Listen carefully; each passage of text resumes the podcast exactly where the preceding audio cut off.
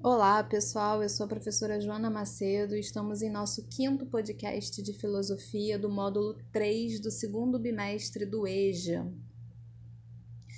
E hoje nós vamos falar sobre inclusão, informação e tecnologia. No podcast anterior, nós falamos sobre a questão tecnológica, sobre alguns dilemas envolvidos no avanço da tecnologia e os impasses e algumas questões éticas no que concerne as relações estabelecidas no mundo virtual e vamos continuar essa conversa tentando entender como a inclusão digital pode significar uma mudança nas relações de poder entre as redes dos sujeitos em questão, ou seja, entre as relações que são estabelecidas entre as pessoas.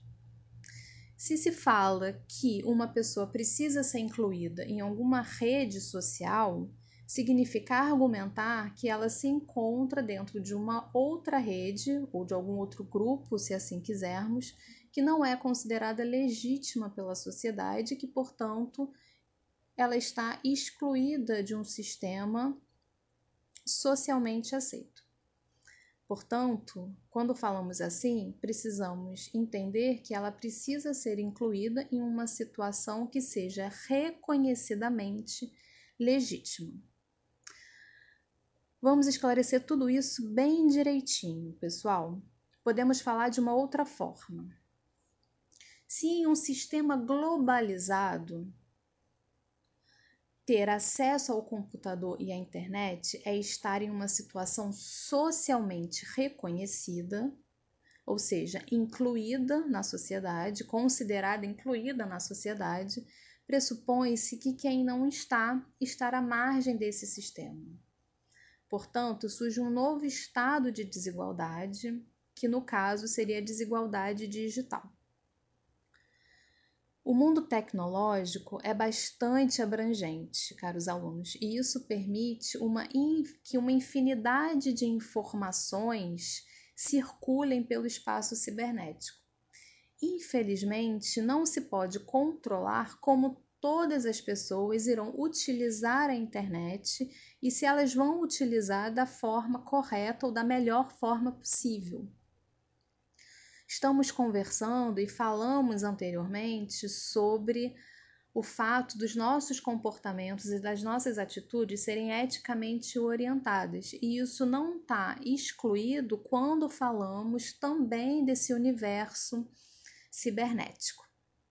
Quando isso acontece, quando esse controle ou essa forma de utilizar a internet e as redes sociais não é feita de forma correta, espalha-se a desinformação.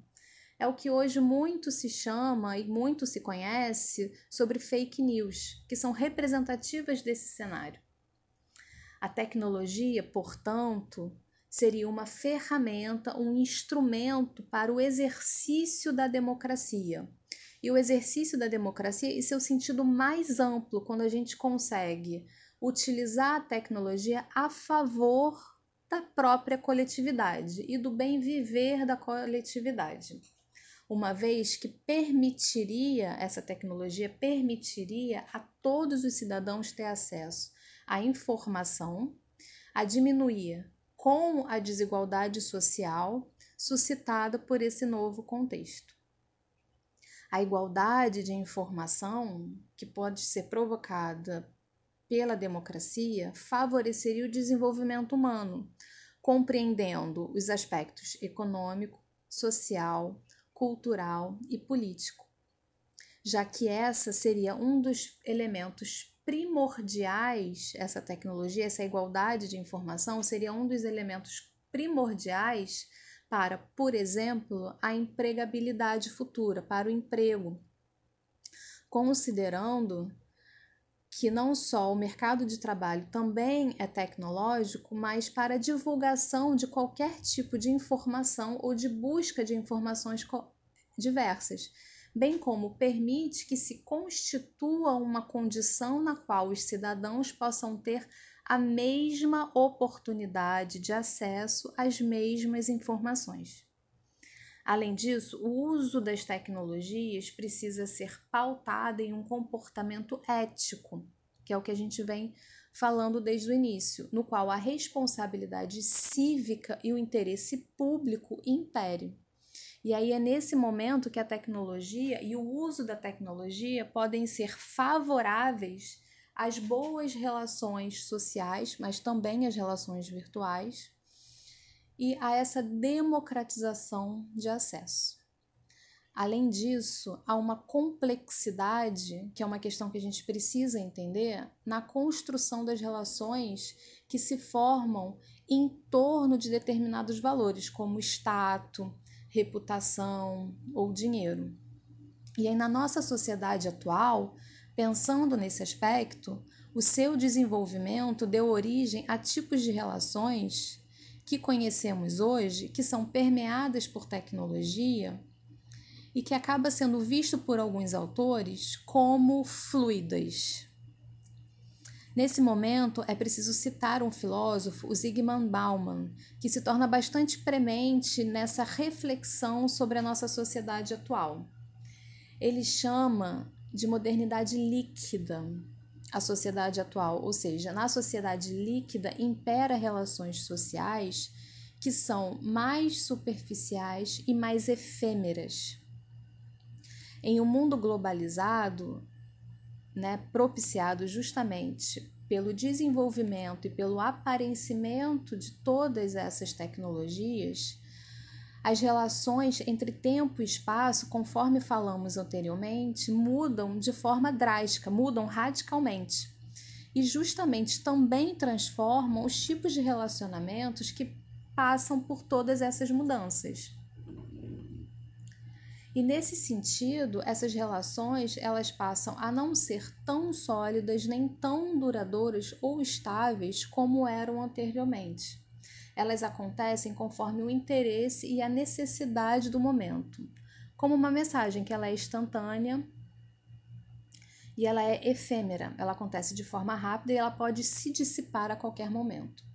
É como se tentasse analogamente, ou seja, de forma comparada, pegar com a mão uma ducha de água e essa água escorre por entre os dedos.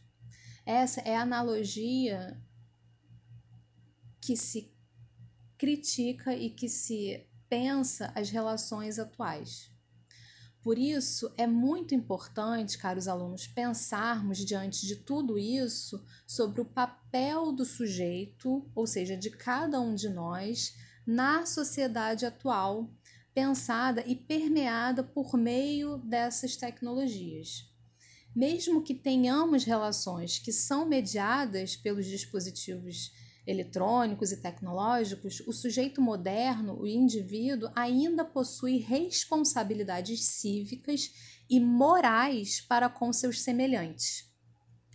Quando estudamos a parte política da sociedade e a parte democrática, pretendemos enfatizar a necessidade de pensarmos e agirmos em prol do bem da sociedade e da coletividade como um todo e, sobretudo, nos engajarmos em atitudes que sejam éticas. De fato, pessoal, o conceito de sujeito se transformou também ao longo do tempo, pois incluiu novos valores sociais e morais que foram surgindo ao longo do tempo, como falamos, que ética e os valores éticos são históricos, eles se transformam ao longo do tempo à medida que a sociedade se desenvolve, bem como foi se adaptando aos novos formatos de relações sociais guiadas principalmente pelas novas tecnologias e pelas redes sociais que tanto utilizamos hoje em dia.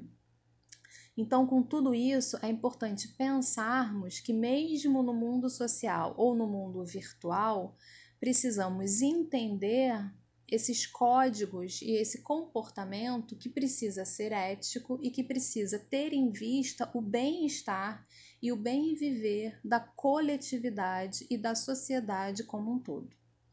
Então, diante disso, pessoal, nós ficamos por aqui. Eu espero que vocês se cuidem bastante, que fiquem bem e até a próxima.